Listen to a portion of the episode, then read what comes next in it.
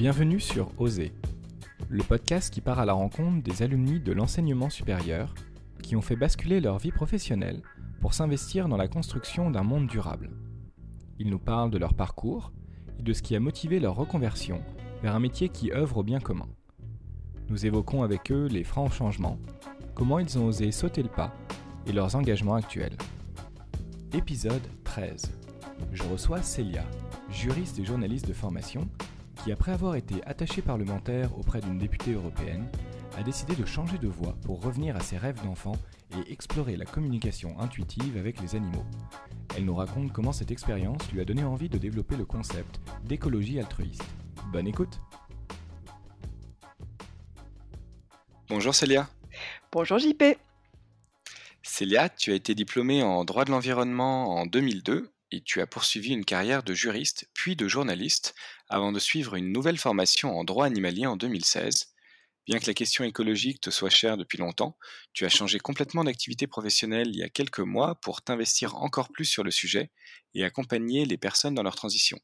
Est-ce que tu peux nous en parler euh, plus en détail de ton parcours, ce changement?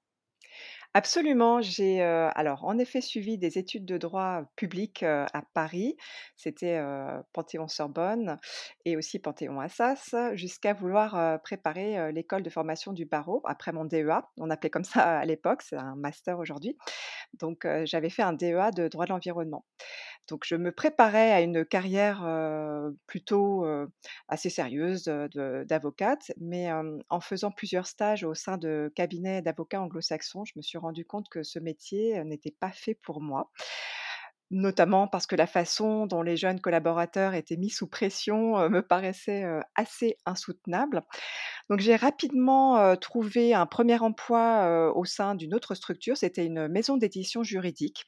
et finalement, j'y suis restée quand même 6 ans au sein de cette entreprise et je m'occupais d'ouvrages à feuillet mobile et de revues juridiques, heu, en droit des déchets, en droit de l'eau, des installations classées. Je devais faire des mises à jour juridiques et être en rapport avec des auteurs, des spécialistes. Donc j'ai appris, heu, beaucoup de choses, sur, heu enfin j'ai j'ai pu compléter ma ma formation en droit de l'environnement comme ça. En parallèle, de ce travail, j'ai quand même décidé de me former au journalisme parce que ça m'attirait beaucoup. Donc j'ai, mmh, fait des formations à l'école, de formation et de perfectionnement des journalistes de Paris et ça m'a amené à commencer à écrire des piges pour différents médias, des des magazines papier, D'abord en tant que pigiste et puis ensuite, j'ai quitté mon emploi, mon premier emploi, dans la maison d'édition pour aller, rejoindre une, petite, entreprise, en tant que salarié, de journaliste, pour, écrire en ligne des articles sur le sur l'environnement. Et j'ai poursuivi mon parcours professionnel, pour tester la politique ensuite, puisque j'ai été amenée à travailler au Parlement européen j'étais entre Paris, Bruxelles et Strasbourg, pour, être attachée de presse et attachée parlementaire d'une, députée, européenne qui était écologiste. Voilà, donc c'était, un parcours, professionnel assez dense, assez riche. Mais c'est, un petit peu, après cet épisode du Parlement européen que j'ai décidé de de changer, finalement, de voie parce que, pour des raisons que je j'expliquerai sûrement un petit peu plus tard dans cet entretien, ça ne me convenait pas. J'ai donc, refusé de repartir pour un mandat de de 5 ans auprès de cette députée et j'ai tout quitté pour apprendre à parler avec les animaux. Donc, je te laisse imaginer la tête de mes proches quand je leur ai annoncé, cela. Mais non, plus sérieusement, je me suis intéressée à ce qu'on appelle la communication interespèces, c'est-à-dire une, forme de communication subtile et non verbale entre humains et, non humains. C'est pour mieux comprendre leur psychologie, leurs émotions, et ça, permet de- de- d'échanger avec eux, de se rapprocher de- des animaux. Et ça m'a ouvert les portes d'un monde absolument insoupçonné, et ça m'a beaucoup ouvert l'esprit. Donc voilà, en quelques, quelques mots introductifs, ce parcours, mais je ne suis pas restée là parce que j'ai continué après à, à aller un peu plus loin, mais ça, je pense que j'en reparlerai, heu, un peu plus tard. Alors j'ai mille questions qui me viennent à l'esprit, hem, hem, par rapport à ce que tu, que nous dis. Peut-être en fait, partir, d'abord dans le passé, avant de pour, pour recheminer, doucement jusqu'à ce que tu fais aujourd'hui et évoquer la transition et est-ce que tu peux peut-être nous expliquer déjà ce que c'est qu'attaché parlementaire? En quoi ça consiste comme métier? Et puis en fait, qu'est-ce qui a fait que ça a été le moment où tu as décidé d'enclencher une transition? Absolument. Alors, attaché parlementaire, c'est donc aussi on peut appeler ça assistant parlementaire,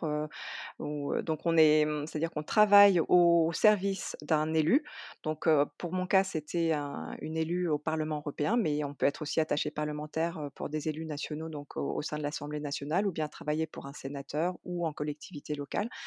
On on doit donc être au service de de cette personne pour faire un petit peu tout. C'est assez vaste, donc on a tant, heu,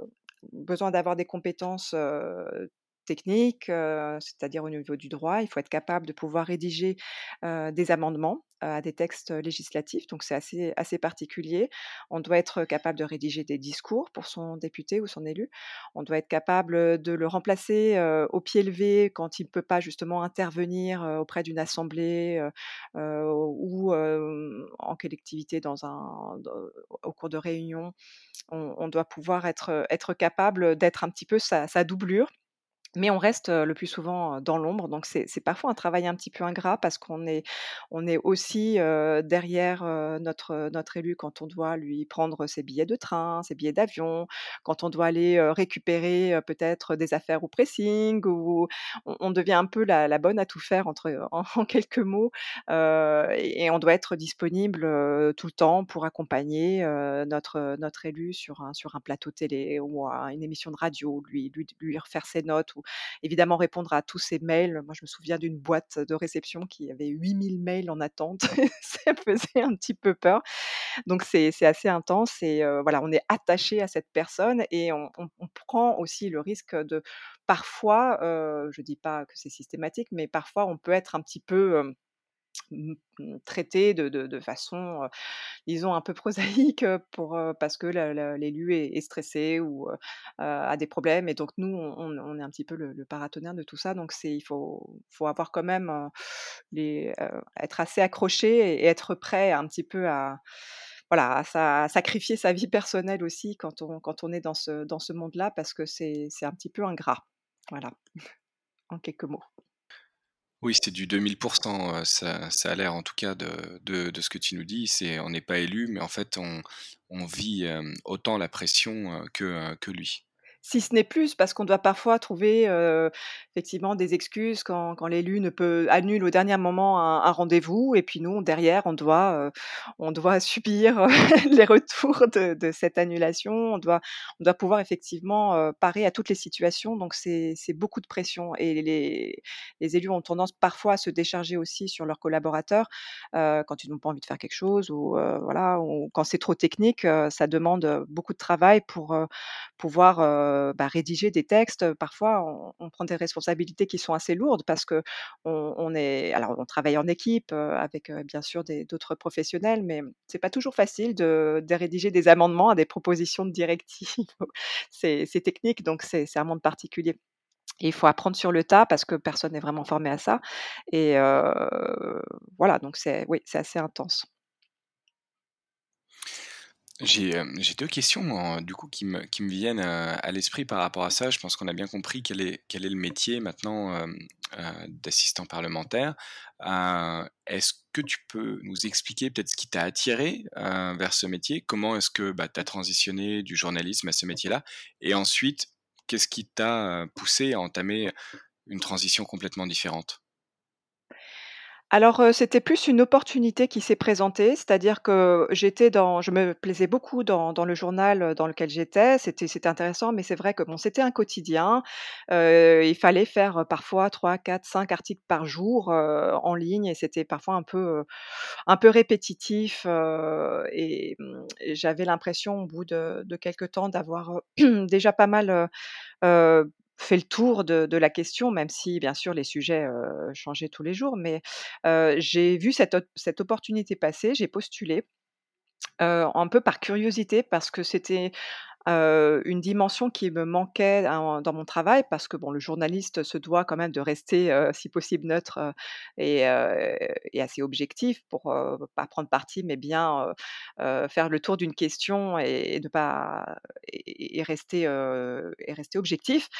Ce qui m'attirait dans le côté politique, c'était le les moyens d'action. Donc comme j'étais quand même attirée par les ques questions environnementales depuis le début de mes études, je me suis dit qu'une façon, efficace de les appliquer, heu, ces questions environnementales, c'était de enfin de voir le milieu politique, comment ça se passait, comment est-ce qu'on pouvait faire passer des textes, heu, sur des sujets qui nous tenaient à cœur pour faire avancer le droit.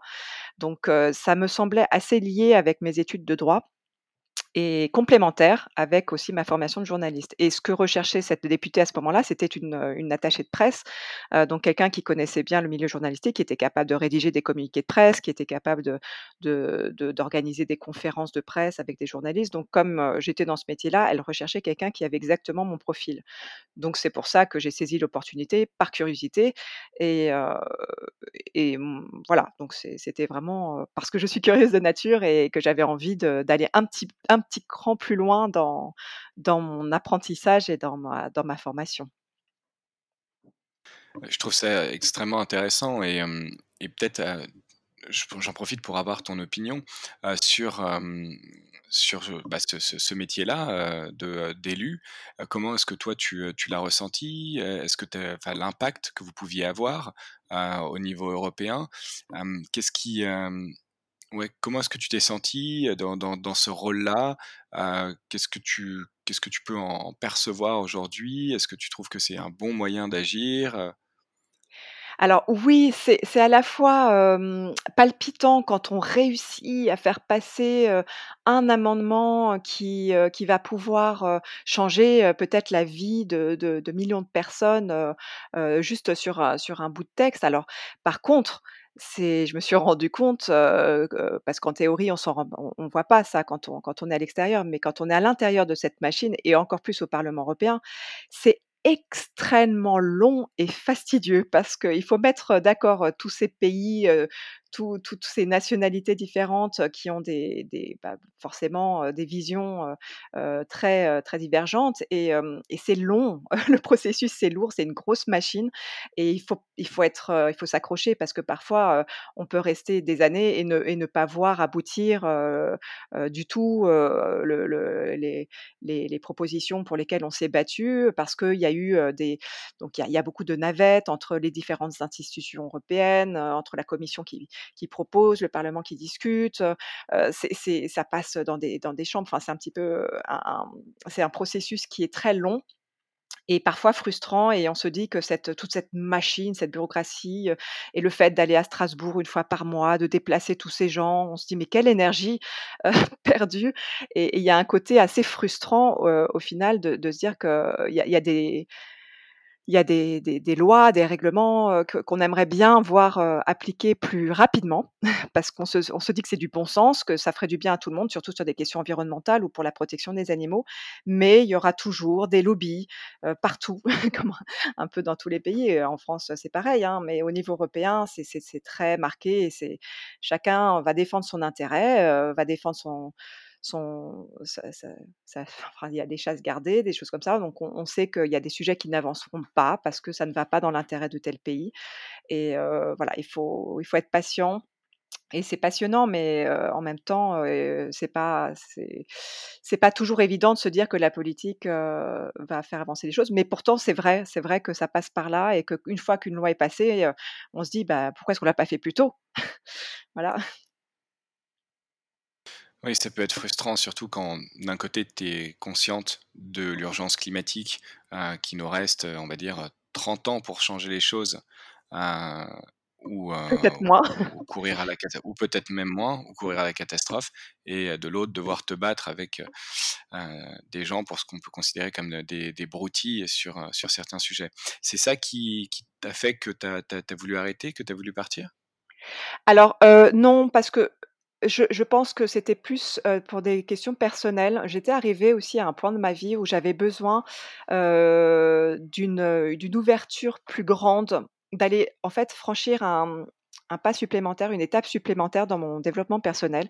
je trouvais que c'était intéressant d'avoir appris, toutes ces choses-là, mais il me manquait une dimension plus, de développement personnel que que je n'avais pas et que je n'avais pas le temps de faire et ça, c'était assez inconscient parce que je ne savais pas que j'en avais besoin, mais j'ai décidé effectivement de de pas, de pas continuer dans cette voie-là quand quand je me suis sentie un petit peu, oppressée au bout d'un moment en me disant: «Mais ça n'a pas de sens, j'ai une vie à 100 à l'heure, j'ai besoin de temps de temps pour moi, j'ai besoin de en fait, de m'arrêter» parce que je m'étais pas arrêtée depuis le depuis ma scolarité en fait. J'avais enchaîné tout le temps les les différents métiers, les différents apprentissages, je n'ét m'étais pas retrouvée une seule fois, sans travail et je crois que j'étais arrivée un petit peu à saturation sans sans du tout parler de burn-out, hein. J'allais très bien, mais c'est parce que je pense que j'étais dans l'action. Mais j'avais un besoin de me de me recentrer et puis peut-être de me aussi rapprocher de mes rêves d'enfant parce que je m'en étais éloignée. Moi, depuis toute petite, j'étais, j'ai toujours été amoureuse des animaux, j'ai toujours été attirée par leur monde. J'ai toujours, eu des animaux auprès de moi. Et quand je vivais cette vie, à Paris, c'était pas évident d'avoir, du temps pour mes animaux. Donc j'avais un chat qui m'accompagnait, fidèlement, qui m'attendait, et qui passait, son temps avec moi et j'avais aussi, adopté un poney, que j'ai sauvé d'un abattoir et je me suis retrouvée avec ce poney, sans savoir trop, pourquoi je l'avais, adopté parce que je vivais à Paris et c'était pas du tout pratique, pour aller le voir, j'avais pas de voiture, c'était vraiment compliqué et en fait, c'est ce poney qui m'a, qui a été un petit peu un guide qui m'a qui m'a fait passer des messages, subtilement parce que les chevaux sont de formidables thérapeutes. Quand on les connaît un petit peu, on comprend ce que c'est et mmh, il m'a amené en fait, tout doucement à à regarder un peu plus au fond de moi ce dont j'avais besoin et heu, c'est comme ça que j'ai saisi l'opportunité à la fin du du mandat de ma députée quand, m'a quand il y avait l'opportunité de recommencer pour 5 ans, je me suis dit: «Non, je vais je vais je vais pas continuer, je vais je vais faire autre chose» et je savais pas en fait, exactement quoi et quand j'ai pris cette décision, je me suis dit: «Bah si, bah voilà, je vais faire ça, je vais me recentrer sur ce qui me plaît vraiment», c'est-à-dire, essayer de comprendre les animaux et donc j'ai fait des formations, en communication intuitive avec les animaux, pas en vue de changer de métier, mais plutôt, pour m'ouvrir l'esprit. Et effectivement ça a été, un petit peu, j'ai ouvert la la boîte, de Pandore. Enfin, j'ai vraiment, découvert tout un monde, insoupçonné et c'était c'était une révélation parce que ça m'a ça m'a ouvert vers, vers une, nouvelle forme de de spiritualité, de de développement personnel. Est-ce que tu peux nous expliquer un petit peu ce que c'est que la communication intuitive avec les animaux? Oui, alors c'est, l'idée c'est c'est de se mettre, dans une, un état d'esprit une, posture, corporelle, de méditation, très calme. L'idée, c'est de se mettre en mode alpha, on appelle ça, donc c'est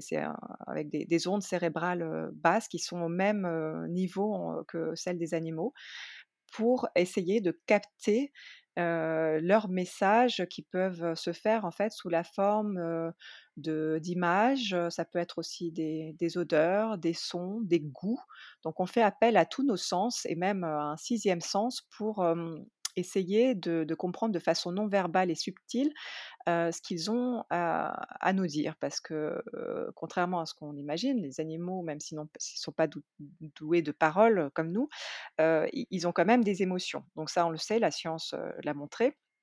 et les éthologues, le disent, hein, donc les animaux, en tout cas ceux qui ont un cerveau suffisamment développé qui permettent, d'avoir, des émotions, sont donc porteurs aussi de messages puisque, c'est pas parce qu'ils ne parlent pas qu'ils n'ont pas des choses à dire. Et donc on est en capacité de réceptionner ces messages pour mieux les comprendre. C'est-à-dire qu'on peut, quand un vétérinaire ne comprend pas un trouble psychologique, quand il y a pas vraiment de solution médicale, on peut très bien, aider le gardien de l'animal, donc c'est-à-dire la personne qui vit avec, hein, le propriétaire, à, trouver des solutions,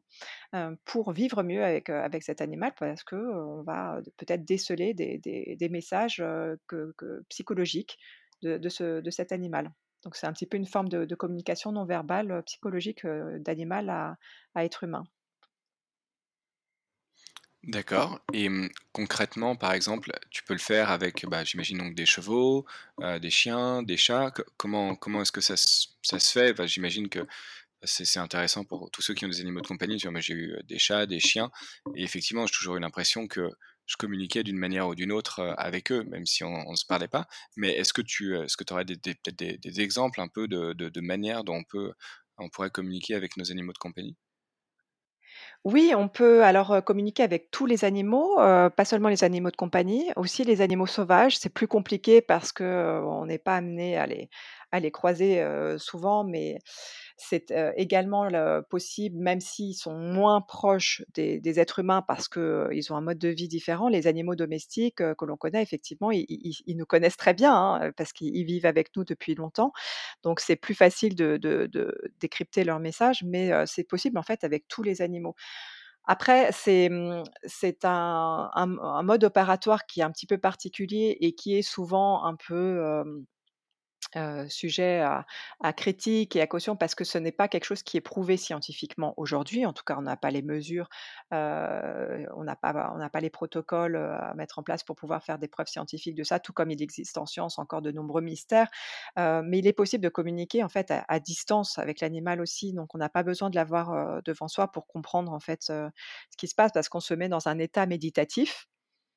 on pose des questions dans sa tête en visualisant l'animal, heu, quel qu'il soit, donc ça peut être un chat, un cheval ou un lion, ou un animal, heu, même plus éloigné de nous et en fait, dans cet état, heu, méditatif profond, on va avoir des bribes d'informations qui viennent. Donc c'est très difficile à expliquer tant qu'on ne l'a pas vécu parce que c'est quelque chose qui qui est difficile à comprendre pour le cerveau cartésien, parce que c'est simplement de des informations qui sont captées donc ça peut être effectivement un goût dans la bouche, une couleur, une, une forme précise d'image, qui va être, donc associée à cet animal, avec lequel on est en connexion et on note, tous ces éléments-là et on obtient, en écrivant finalement des des réponses à des questions qu'on qu'on se pose mentalement dans la tête et et ainsi on peut établir même, quand quand on est bien rodé à la technique, on peut établir de véritables dialogues. C'est-à-dire qu'on on reçoit les messages on peut rebondir, aller un petit peu plus loin et donc il y a des communicateurs animaliers qui sont virtuoses, qui et qui sont capables d'établir, des dialogues pratiquement directs, heu, avec, l'animal, même si, il est à distance. Donc ça, c'est un peu particulier, mais quand on creuse un peu le sujet, on peut comprendre, c'est tellement subtil que c'est difficile à définir, mais c'est pourtant bien, quelque chose de réel, quelque chose qui se passe et on peut le, disons, en avoir des confirmations. On peut faire des, mmh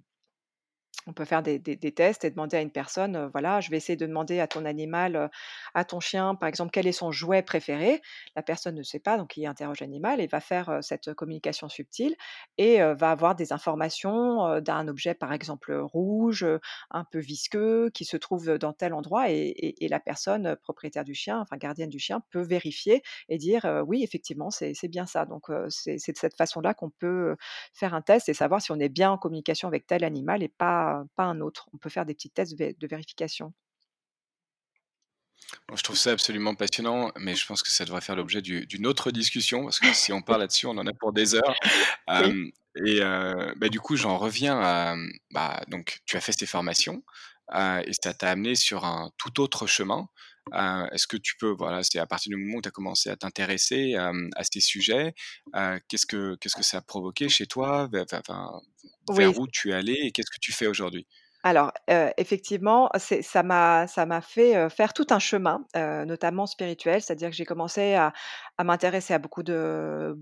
sujets qui m'étaient totalement inconnus, bah, notamment sur la méditation parce que j'ai appris, ce que c'était que de méditer. Donc,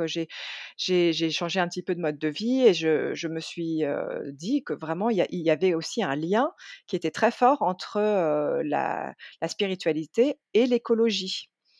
Parce que donc comme c'était un sujet qui m'intéressait depuis toujours, je me suis dit: «Mais pourquoi est-ce qu'on ne lie pas plus, les 2?» parce que quand on commence à ouvrir son esprit, on prend soin de soi différemment. Alors moi, ça faisait déjà une dizaine d'années que j'étais, végétarienne par choix, parce que j'avais vu des images,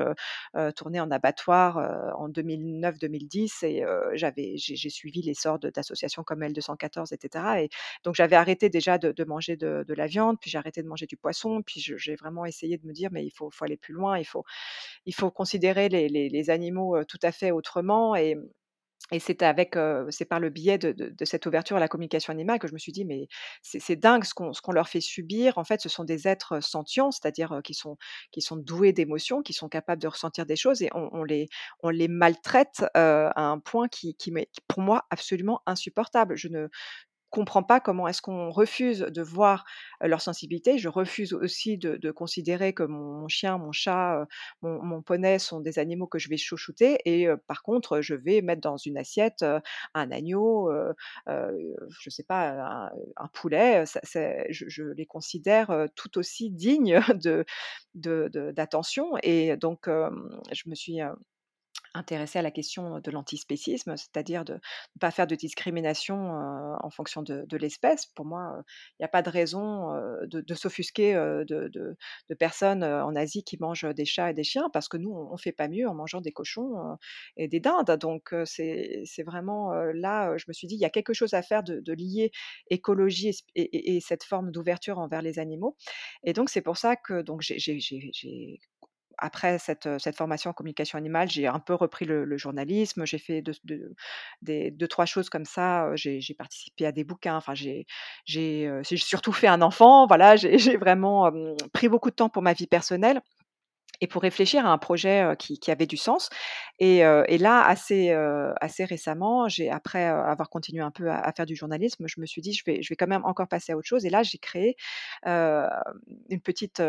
entreprise en tant qu'auto-empre entrepreneuse avec 2 amies, notamment que j'ai rencontrées, dont une que j'ai rencontrée, en faisant de la communication animale à ma première, formation, pour en fait, créer ce qu'on a ce qu'on a appelé les bienveilleuses. C'est, donc 3 3 femmes qui se mettent ensemble pour, pour mettre leurs compétences en commun, pour aider en fait à transiter vers ce monde de demain qui serait plus juste, envers le vivant. C'est-à-dire on remettrait, l'animal à sa juste place, notamment parce qu'on on le maltraite beaucoup. Donc l'idée, c'est qu'on propose des informations, donc on fait beaucoup d'articles, de webinaires, on propose des ateliers, du développement personnel. Donc, il y a donc une une, personne qui fait de la communication animale et du shiatsu, animal et il y en a une autre qui est Equicoach, c'est-à-dire qu'elle fait, de l'accompagnement, des personnes, des entreprises, des particuliers ou autres, avec les chevaux pour, pour les aider justement, de façon, très, systémique à régler des des problèmes et ça marche extrêmement bien. C'est très efficace et donc on s'est mis ensemble toutes les 3 pour proposer nos services pour, heu, vraiment aider à transiter vers, heu, vers un nouveau paradigme. Ce qu'on ce qu'on voudrait, c'est que c'est atteindre, le plus de personnes possible, pour les sensibiliser à la question donc, environnementale, mais, aussi animale pour, leur faire comprendre que, on est tous interconnectés et que, si on si on maltraite le vivant, ben, on se maltraite, nous-mêmes. Donc, c'est un petit peu un mélange de, de transition écologique, mais aussi spirituelle que l'on propose, parce qu'on est toutes les 3 très complémentaires et on a vraiment à cœur, heu, de d'accompagner le plus de monde possible vers, vers ce nouveau paradigme, en alliant, nos compétences. Je reviens un petit peu, sur le, le moment où tu as pris du temps pour toi, parce que, tu en avais besoin, que tu voulais te te développer et pour essayer de comprendre un petit peu ce cheminement qui t'a amené vers, heu, vers cette idée, heu, des bienveilleuses? Oui, alors c'était une période, où, j'ai j'ai pu, reconnecter avec, avec mes animaux, avec, avec moi-même, beaucoup donc c'est c'est il y a eu beaucoup d'introspection Et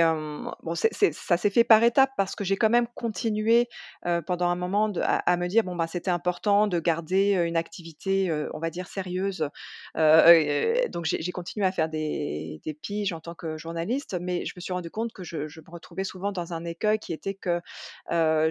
j'allais peut-être, travailler, dans avec des personnes qui, mmh, qui n'avaient pas forcément la même façon de fonctionner que moi ou, qui et et ça finalement, je me suis rendu compte que ça ne me convenait pas forcément de toujours être, dans un lien de subordination, hiérarchique, on va dire.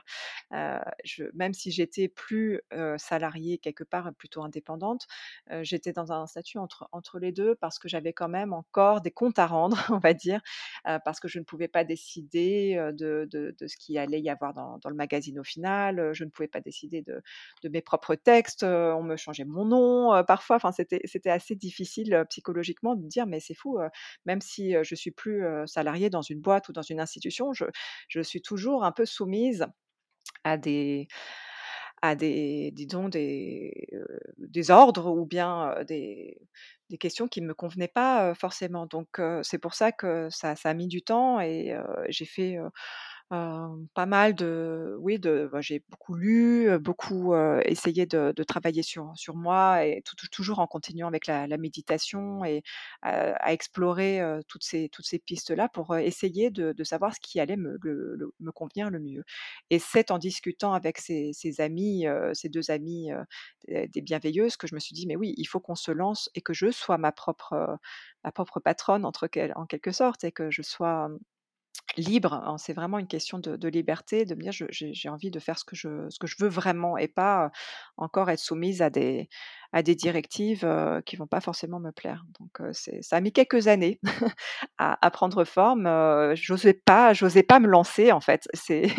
donc on arrive là au thème du podcast, qu'est-ce qui m'a fait oser? Ça s'est fait progressivement, on va dire. C'est je pense que, il faut il faut lâcher sur, sur le bah, de parce que je crois que j'étais très attachée à ce qu'allait à ce qu'allait penser, ma famille, c'est c'est, c'était important d'avoir un un travail, disons qu'on pouvait, on pouvait mettre dans une case. Si j'étais journaliste, pigiste, bah, voilà, j'ai ma photo dans un journal, je sais ce que je fais, c'est clair. Tandis que se lancer dans sa propre entreprise, qu'en plus j'ai je moi je fais de l'accompagnement maintenant en transition éco-altruiste. J'ai inventé un peu ce mot, ça n'existe pas parce que je je veux pas faire que de la transition écologique, mais aussi vraiment amener les personnes qui le souhaitent à considérer l'animal différemment. Donc, altruisme avec les animaux. Bon, bah, la transition éco-altruiste, ça n'existe pas. C'est un terme que j'ai inventé et heu et donc, je crois qu'il me fallait un petit peu de courage pour, pour me lancer et surtout pour me défaire, heu, de l'idée que, ah bah, c'est est-ce que ça fait gagner de l'argent cette histoire? Bah, non, pas vraiment au début. Ça ça met un petit peu de temps pour se faire connaître. C'est pas évident donc, il faut, mmh, il faut vraiment, avoir un petit peu de courage pour, se lancer. Mais finalement, quand on est dans le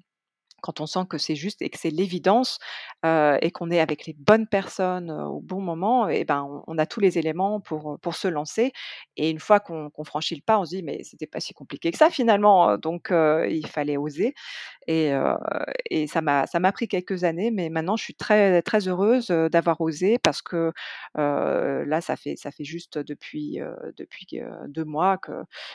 que je me suis vraiment, décidée. Bon, c'est tombé en plein confinement, donc c'était pas forcément l'idéal, mais ça m'a laissé un petit peu plus de temps pour, pour m'organiser. Donc voilà, maintenant je je suis contente d'avoir franchi le pas, mais c'est vraiment le fruit de de plusieurs années de de d'introspection, de réflexion, de me dire, heu, je savais pas exactement quoi faire, et et j'osais pas forcément sortir de des schémas connus du journalisme, des choses que je connaissais pour, pour vraiment me lancer et oser.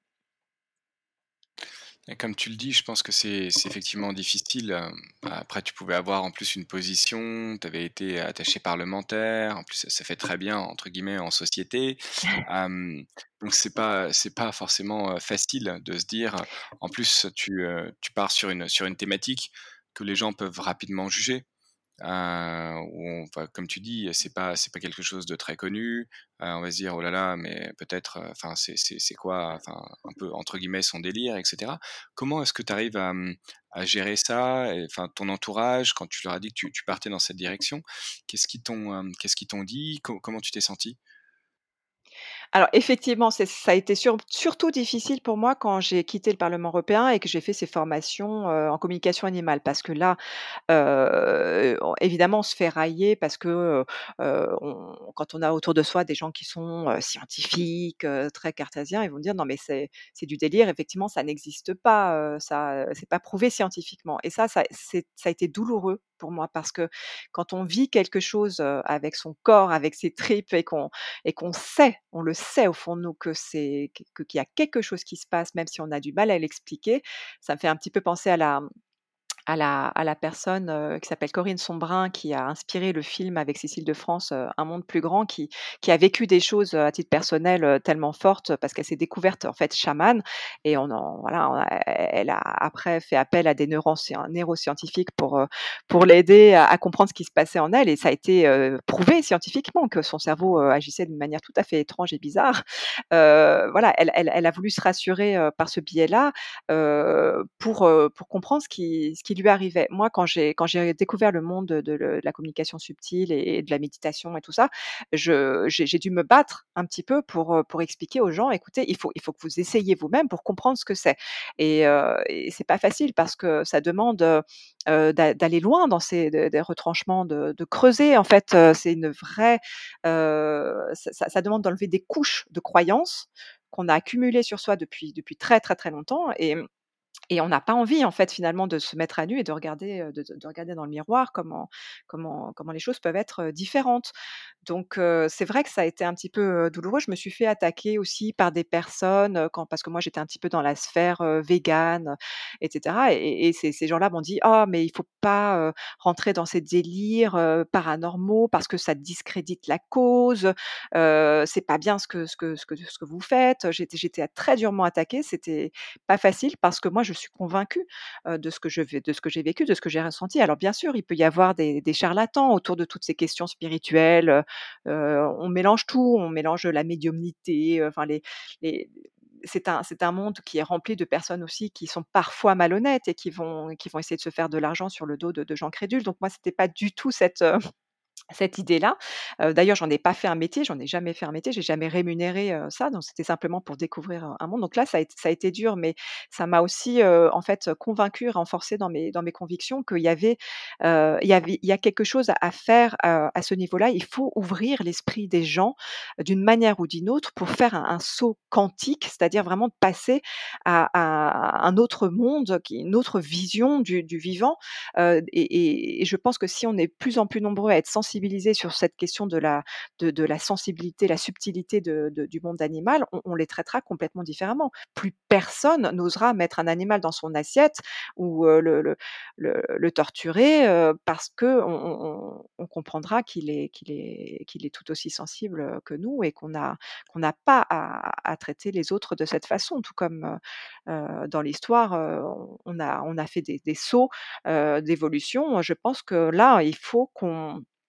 qu'on soit prêt à, faire ce saut-là parce qu'on évolue et que moi c'est pour ça que maintenant aujourd'hui je n'ai plus peur et je suis vraiment convaincue de mes convictions. Je sais pourquoi je suis là, je sais pourquoi je suis sur Terre, euh, je sais quelle est ma mission. Euh, je vais continuer à informer, à sensibiliser, à accompagner le plus possible les personnes qui, souhaitent découvrir euh, cette, cette autre vision de, la vie parce qu'il faut qu'on soit de plus en plus nombreux pour atteindre une, masse critique et basculer vers, vers autre chose, vers un monde beaucoup plus pacifique, beaucoup plus juste pour tout le, vivant. Donc c'est, parce que je suis tellement convaincue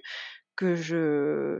n'ai absolument pas de doute sur ce que je suis en train de faire aujourd'hui, quelles que soient les critiques. aujourd'hui, ça ne, m'atteint absolument pas parce que je suis convaincue du, bien fondé de mes actions. Et mmh, ça te tente pas de retourner en politique ou en tout cas dans cet environnement pour porter ces, euh, messages-là et sensibiliser à, ce niveau-là?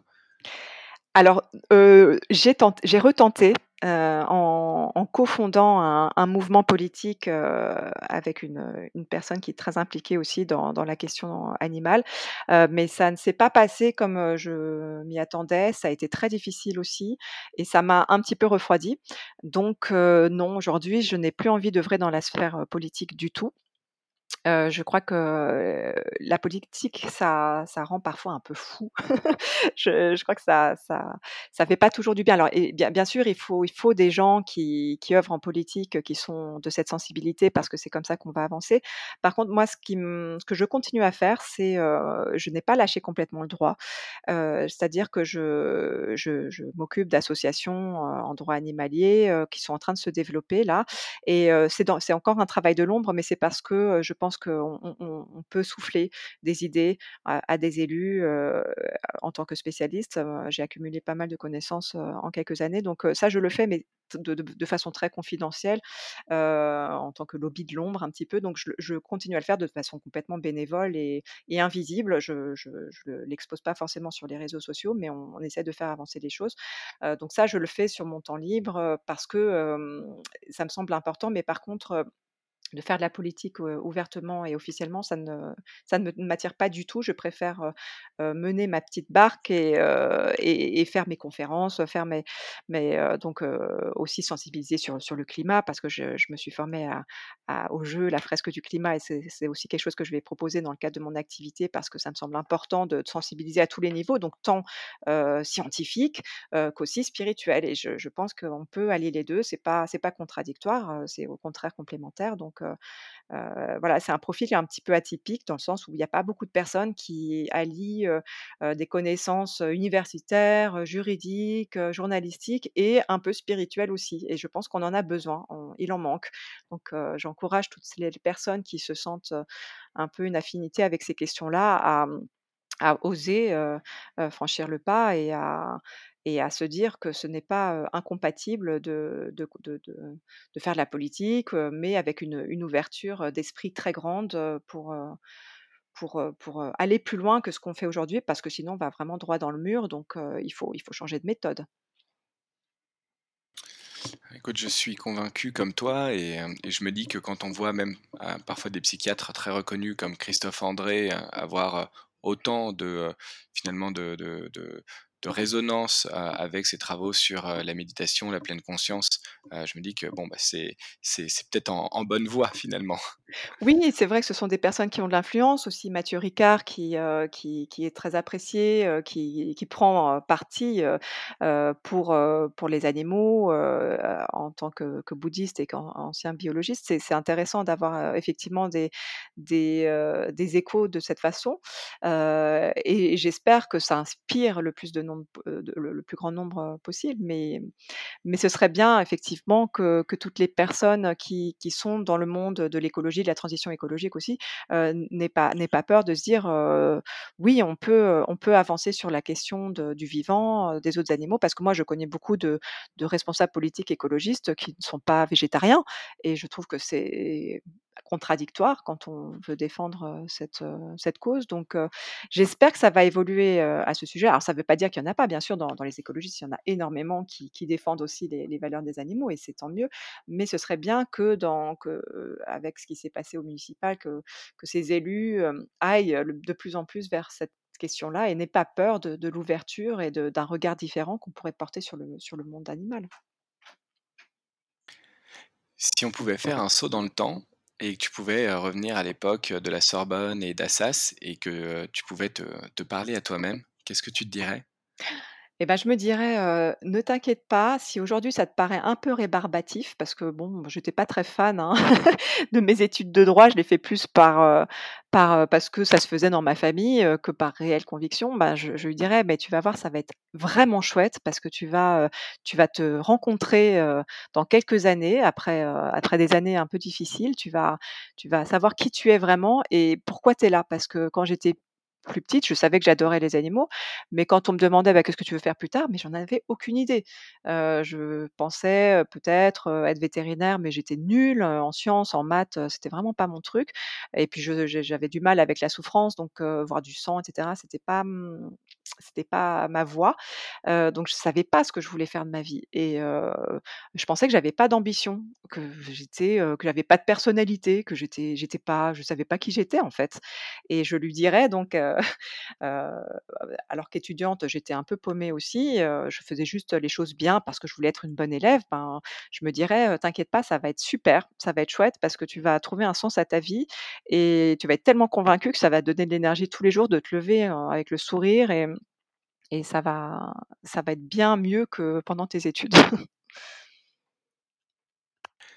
Et si tu pouvais parler à mmh, des étudiants ou des gens qui se posent des questions, hem, bah, tout à l'heure tu tu tu l'as un peu fait déjà en disant, heu, voilà: «Je vous je vous invite à faire une petite introspection sur vous-même, à à la enfin, penser plus de manière spirituelle».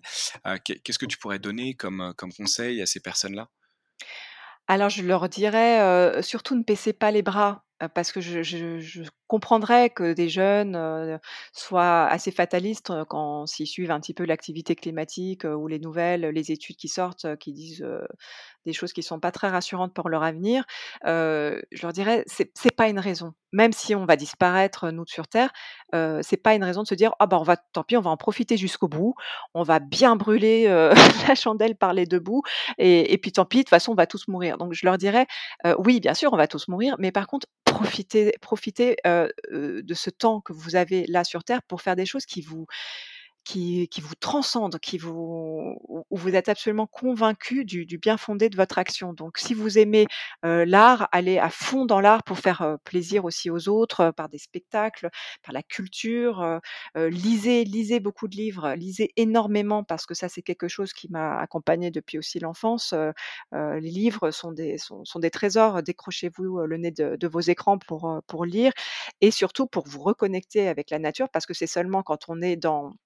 un peu les pieds dans la terre, heu, à faire son jardin et être en contact avec les animaux qu'on comprend mieux les choses. Allez à la rencontre des animaux et vous aurez peut-être un peu moins envie de les manger quand vous verrez à quel point ils sont ils ont autant le droit de vivre que nous, heu, moi c'est ce que j'ai envie de dire aux jeunes, heu, rendez-vous compte de de ce qui vous entoure, de la beauté, heu, des des fleurs, des arbres, heu, des animaux pour pour les aimer et et protégez-les si vous les aimez. Donc c'est vraiment, heu, j'ai envie de de leur dire ça au plus grand nombre et j'espère que que certains y seront sensibles et pas trop désabusés, même si je pourrais si je peux comprendre, qu'il y a de quoi parfois, perdre un petit peu l'espoir. Il faut garder espoir. Tu parles, de lecture aussi. Est-ce que tu as des recommandations particulières à ce niveau-là? Alors moi, oui, il y a il y a un livre que bon, j'en ai énormément, hein, mais il y a un livre qui n'est pas très qui n'est pas connu, donc c'est pour ça que je voudrais le mettre en valeur plus que plus qu'un autre. En fait, c'est un livre qui s'appelle «Le Tao du cheval». C'est écrit par une, personne qui s'appelle Linda Koanoff et une américaine qui qui a fait un un un livre que que j'ai trouvé vraiment éclairant, qui m'a accompagnée, à cette époque de transition quand j'étais entre le Parlement européen et la communication animale. En fait, c'est un livre qui explique comment le cheval, peut, vraiment accompagner les personnes en tant que en fait, le cheval, c'est un véritable miroir et elle explique comment, elle, en tant que thérapeute équin, accompagne les personnes en grande difficulté, les personnes qui ont été, victimes, de viols, de traumatismes, comment ces personnes, en fait, renaissent, et connaissent la résilience grâce aux chevaux et c'est un formidable livre, qui qui qui nous amène, ben, c'est pas vraiment du enfin, c'est un peu du développement personnel, mais c'est surtout pour apprendre à à voir le cheval différemment. C'est pas un animal, sur lequel, on monte, comme ça pour, se faire plaisir du tout. En fait, le cheval, il faut le regarder à côté de nous et pas, nous au-dessus de lui, heu, pour comprendre à quel point, heu, ces animaux-là peuvent, peuvent nous nous accompagner, et changer notre vie, vraiment nous aider à à nous transcender. Parce que moi, c'est mon mon cheval qui m'a qui m'a accompagnée dans dans mon changement de vie. Donc même pour les personnes qui ne sont pas familières du tout avec ces animaux-là, je recommande ce livre pour, à chaque fois qu'ils croiseront, ce très, très bel animal, ben, qu'ils qu'ils changent de regard sur lui et c'est encore un animal qui est très maltraité. Quand on voit la façon dont les gens les mettent dans des box, heu, fermés, heu, séparés de leurs congénères, heu, au lieu de les mettre dans des grandes, prairies, je pense qu'on a encore du travail à faire là-dessus parce qu'il y a beaucoup de Français qui adorent les chevaux, mais qui les traitent mal sans le savoir. Donc voilà, je recommande, cet ouvrage-là parmi, des centaines que je pourrais recommander parce qu'il y en a trop. Célia, je te remercie beaucoup. Bah, c'est, la fin de cet échange. Bah, je te souhaite, beaucoup de bonheur et, euh, euh, de, chance et, euh, et, de réussite avec les bienveilleuses. Et puis je te dis à très bientôt. Merci beaucoup JP et aussi à très bientôt.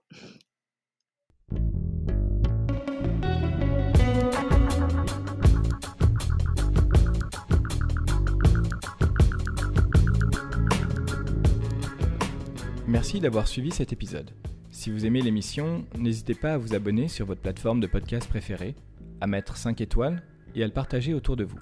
C'est une aide très précieuse pour faire connaître le podcast et me permettre de continuer l'aventure. Oser a vocation à être une source d'inspiration pour ceux qui se questionnent sur leur activité et rêvent d'un autre monde. A bientôt pour un nouvel épisode et d'ici là, osez